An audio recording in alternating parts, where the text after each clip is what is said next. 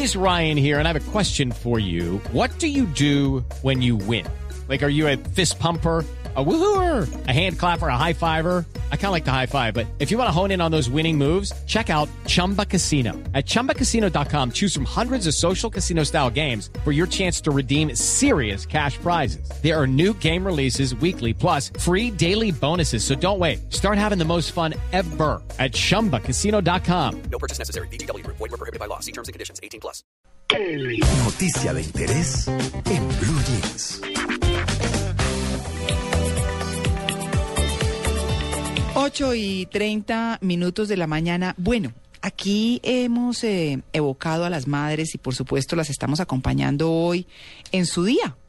Eh, que no peleen, que la pasen bien, que estén en paz. Lo importante es que estén en paz y juntos. Pero mamás como ser humanos, pues hay de todas. Eh, uno, sí, sí, las que son entregadísimas. Hay de todos los tipos, sí. Sí, exacto, las que son entregadas, las que no tanto, las que son montadoras.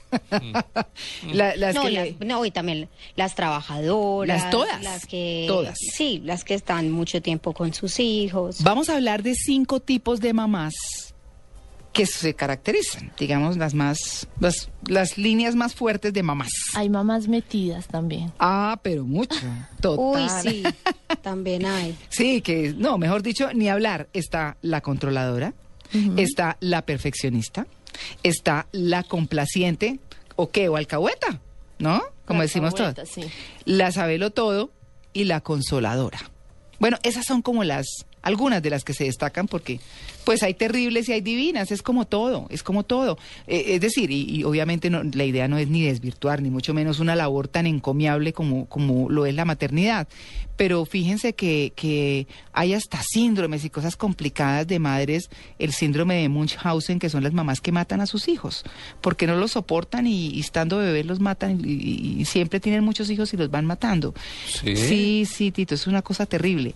Que y muchos, aterrador. Algunos se salvan, pero quedan con unos problemas muy difíciles porque generalmente como tratan de ahogarlos y demás, cuando el cerebro no tiene suficiente oxígeno, por supuesto, pues quedan con unos daños gravísimos. Pero no vamos a hablar tanto de las cosas tristes, sino de estas cosas que, bueno, que parecen divertidas, pero que a veces son hartas, las mamás controladoras y demás. Bueno, en fin. Para eso, pues obviamente tenemos un invitado muy especial. Se trata de Nicolás Bahamón, es psicólogo de la Universidad de la, Sama- de la Sabana eh, y CEO en Vida Excepcional. Don Nicolás, muy buenos días. Muy buenos días, Ana Clara. Me da mucha felicidad estar aquí con ustedes. Ay, muchas gracias. Igualmente, hablemos de las mamás, Nicolás, porque esto sí, pues todas tenemos algo de un poco, ¿no? Eh, Yo, yo diría que, que gracias a nuestras mamás aprendi- aprendemos de sus vir- virtudes y de sus errores, ¿no? Claro que sí, y lo más bonito de entender sobre las mamás es que es algo supremamente coherente, lo que es el instinto con la humanidad en una madre. Porque así como tú vas a ver, por ejemplo, eh, nosotros los hombres peleamos con nuestro instinto, queremos estar, por ejemplo, ser, ser fieles en nuestro matrimonio, pero nuestro instinto nos dice otra cosa. En cambio, con las mamás, la- el instinto les dice específicamente, sea bueno con sus hijos, manténgalos vivos, que sobrevivan, que sean buenos. Y eso es algo bastante lindo que podemos ver y que podemos, eh, obviamente, eh, eh, a través del tiempo vamos acumulando toda esta información con la cultura y vemos cómo eso se ve una y otra vez con las mamás. Bueno, empecemos por donde usted nos diga con las clases, o mejor, los tipos de mamá. De Bueno, mamás. hay algo muy importante, ¿no? Porque eh, lógicamente aquí también entra el tema de la, de la psicología, mejor Claro, dicho. claro. ¿Cuál es la historia de cada madre? Mm, porque eso también determina, pues, o- obviamente cómo se va a proyectar como un estereotipo. Por ejemplo, cuando hablamos de la controladora, Mm. esa mamá controladora quiere eh, como proyectar también su, su propia vida en el, en el niño. Y su De inseguridad. tal manera que, que quiere que el niño sea eh, esos niños que, que, mejor dicho, que si yo no tuve juguetes cuando yo era cuando yo era niña, entonces mi, mi hijo tiene que tenerlos. Si yo no fui aplicada en, en el, eh, cuando era niña, entonces eh, quiero que mi hijo sí lo sea, y así sucesivamente. Entonces todos los resultados que vas a obtener tú como madre controladora van a venir de una raíz, o sea, de un, como de un núcleo de querer vivir tu vida a través de, de tu hijo. Claro. Pero cambia tal vez un poco cuando hay varios hijos, porque pueden ser mamás controladoras cuando son hijos únicos, por ejemplo. Pero cuando hay hermanos, la mamá eh, de pronto deja de ser tan controladora. Hay unos tipos de mamás que son solamente cuando son hijos únicos y cuando tienen hermanos cambian. Claro, lógicamente todo eso suma, pero hay que verlo como un sistema, porque nada es, mejor dicho, nada es completo, nada es un resultado como matemático, por decirle de alguna manera. Por ejemplo, he visto casos en donde las mamás son supremamente controladoras cuando tienen tres hijos o cuatro hijos, pero sí tiende a verse mucho más el control cuando tú tienes un solo hijo, o sea, cuando eres madre de un hijo, de, de un hijo único. Bueno, pues bueno, muy bien. Eh, ¿Qué hijos genera una mamá controladora? Bueno, esto es algo muy importante porque o, lógicamente cuando vemos esto, eh, eh, esto- estos resultados con las mamás controladoras, los niños eh, al principio las ven como como como la que tiene el superhéroe, ¿no? Claro. Como En mi niñez, mi mamá lo puede lograr todo, ella ella me provee, ella me cuida, ella me da un techo, ella me dice cómo hacer las cosas, pero en el momento en que empieza la identidad eh, eh, que es como que el niño empieza a tener su propio criterio, que te dice, mami, ya no quiero jugo de banano, sino jugo de mora, mami, ya quiero salir hasta más tarde, mami, quiero jugar más, más Xbox hasta más tarde, todas estas cosas entonces empiezan a generar un roce y una crisis entre esa personalidad controladora de la mamá y ese niño que nos complica, que, que, que no, eh, mejor dicho, se complica la vida de una manera eh, inconsciente, porque él no sabe qué es lo que está sucediendo. Pueden generar, que la mamá ahí, la mamá ahí sí puede ser consciente de lo que está sucediendo. claro, pueden generar entonces rebeldía en los hijos o también dependencia, ¿no? Claro, exactamente. Eso, eso tiene que ver también, obviamente, con la singularidad de cada niño, porque hemos visto casos en donde se van para el otro extremo, en donde dicen no quiero absolutamente nada tuyo, mami, porque eres muy controladora, o tú los ves también los los niños dependientes de 40 años que todavía llaman a la mamá Ay, para saber no, qué no, corbata se van a poner. No, eso sí me parece tenaz. Déjeme decirle que tuve un novio en Naguao, qué cosa tan aburrida. No, no. ¿Novio qué? En Naguao, no. ¿En Naguao? Sí. ¿Eso qué es? Eso este, no, pues el que sin la mamita no hace nada, eso me parece terrible. No, y sabe que es muy harto cuando lo empiezan a uno a comparar con la mamá. Es que mi mamá sí sabe Uy. cocinar, es que mi mamá no sé qué. O sea, Mi eso, mamá dijo, no. eso es un matapasiones total. Ah, no, total, eso sale corriendo. Sí, uno sale. Eso hay que cancelarlo muy rápido. Sí, sí, sí, sí. Al primer comentario es que me gustaría que fueras como mi mamá, hay que decir next. Sobre todo que- porque entonces después Sí, termina casándose con la mamá. Uy, No, que no. no. Me pido Es no. lo que ellos quieren. que Claro. ellos está- ese tipo de personas es lo que está buscando, que me parece aterrador, que les cuiden toda la vida. Ay, no, no, no, no, que se busquen la mamá en otra. Bueno, Nicolás, sigamos con las mamás, la perfeccionista. Bueno, este, este sí que está de moda, sobre todo aquí en, en la capital vemos mucho el tema de la mujer que quiere ser perfecta, no solo con sus hijos, sino con toda su vida. Entonces, además de tener eh, el, el mejor puesto, los mejores zapatos, el mejor cuerpo, porque tienes que madrugarte desde las 4 de la mañana para ir al gimnasio y dejarle el desayuno listo a tus hijos, todo, absolutamente todo lo que ellas eh, proyectan tiene que ser perfecto. Y el problema de esto, eh, mejor dicho, como la sombra de la mamá perfeccionista, es que lo que generas en tus hijos es eh, la necesidad de, de siempre tener éxito, mejor dicho, baja tolerancia al fracaso. Si tú haces algo mal, eh, no, ni siquiera porque tu mamá te lo diga, sino porque la energía de ella, las emociones te lo van a mostrar.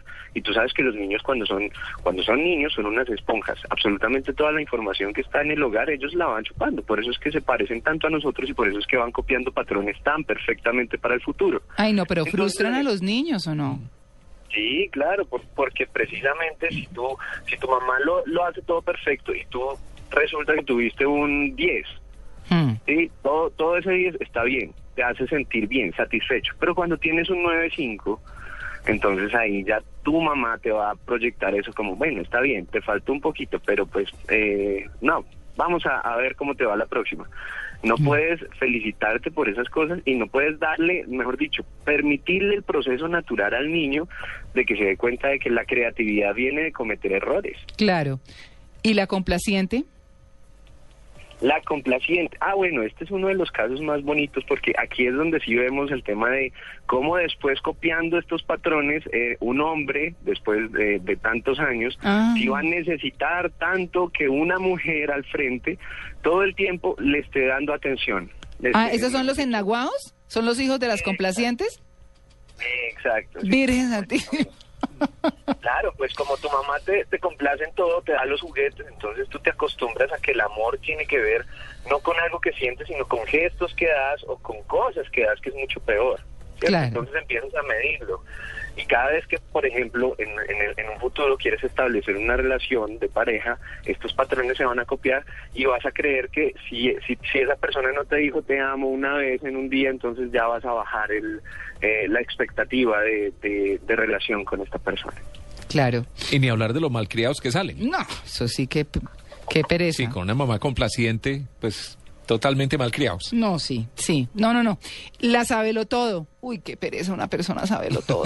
No, ¿cierto? Bueno, el problema de esto es que cuando tú tienes una mamá, sabelo todo, eh, hay dos hay dos opciones, que es Mm. la, la, la parte luz, como la parte bonita de la mamá sabelo todo, es que le permites al niño preguntar, que la pregunta es una de las cosas más, mm, mm, mejor dicho, las herramientas más valiosas para crecer. Mm. Pero cuando, cuando la mamá es obviamente todo el tiempo quiere eh, quiere contestar, quiere llenar esos espacios, quiere estar todo el tiempo en donde el niño necesita investigar por sí mismo, saberlo por, por sí mismo, pues ahí es donde empezamos a ver la sombra.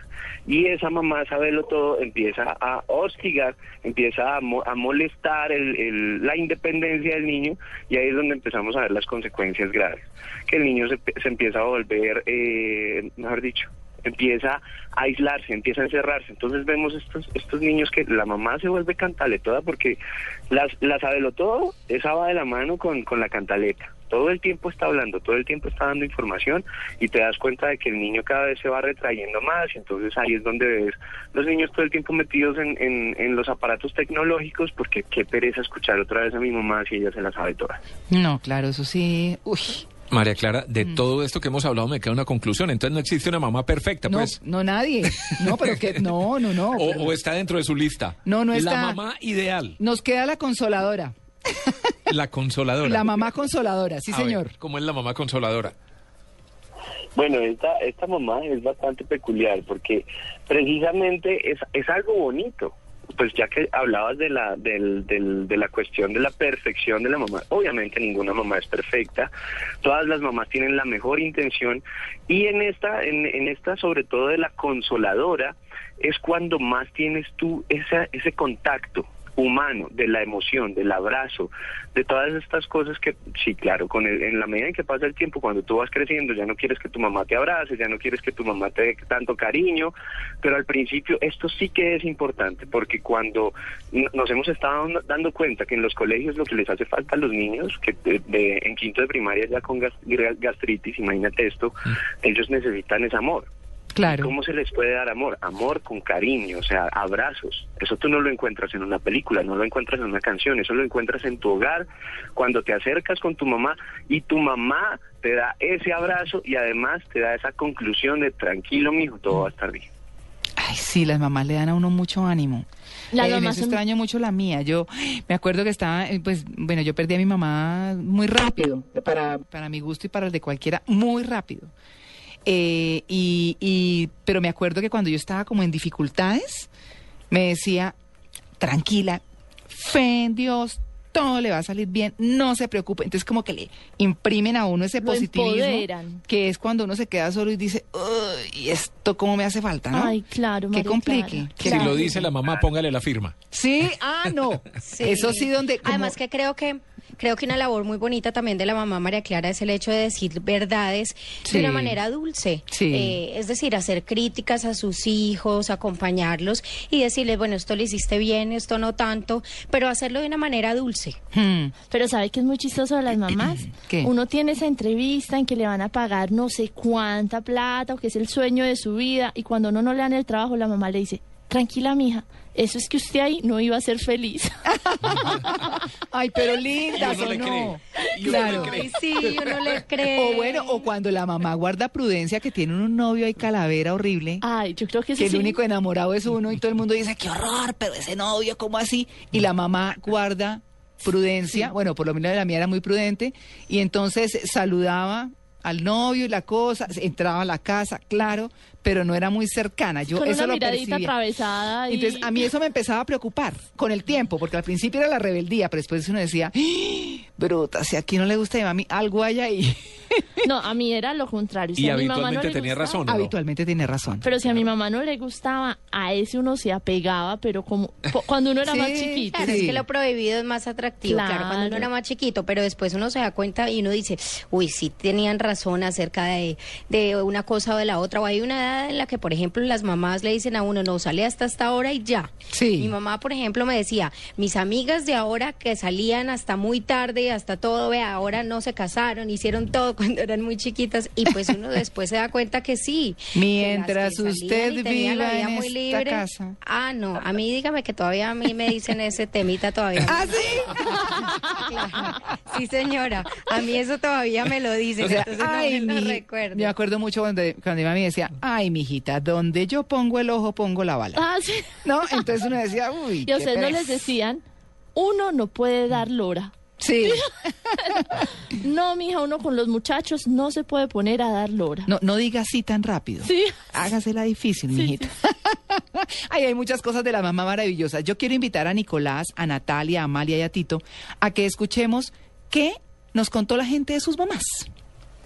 ¿Cómo es o cómo era su mamá? La persona más maravillosa del mundo, porque nos enseñó lo mejor de este mundo. Porque nos dio muchos valores, mucha energía para salir adelante y ser mejores personas cada día. Nos enseñó a trabajar con mucho amor, nos cuidó. La madre es la persona que siempre está con uno en las buenas, en las malas. Ella siempre va a estar totalmente dispuesta. ¿Cómo era mi mami? La mujer más maravillosa de este mundo, porque ella me dio muchas enseñanzas, me enseñó a ser mujer, que la realidad es eso, enseñarlo a ser una mujer. Pues no, pues, es indescriptible, es hermoso, es una creación perfecta, sí. Y pues no sé, uno aprende mucho de ella y pues siempre tiene la razón. Muy linda, muy, mejor dicho, no tengo palabras para describirla. Ella ya, está, ya falleció, pero sigue siendo la número uno en mi corazón. No, mi mamá es algo muy bonito, indescriptible, es la mujer que me dio el ser que soy, o sea, no, es algo indescriptible, muy bonito. Mi mamá es la mujer más especial que he conocido, es muy bonita, es indescriptible, es una mujer que me ha enseñado y me educó y soy lo que soy por ella. ¿Ve? Qué raro, nadie salió hablando mal de la mamá. Ay, pero... Ay, Tito. no, y Claro, es que... sí, donde sí. Claro, y, y es como retomar un poco lo que comentábamos. objetividad, no sé, No, ¿no? lo que comentábamos al, al comienzo, ¿verdad, Nicolás? En el sentido de que uno de las mamás aprende de sus virtudes, pero también de sus errores.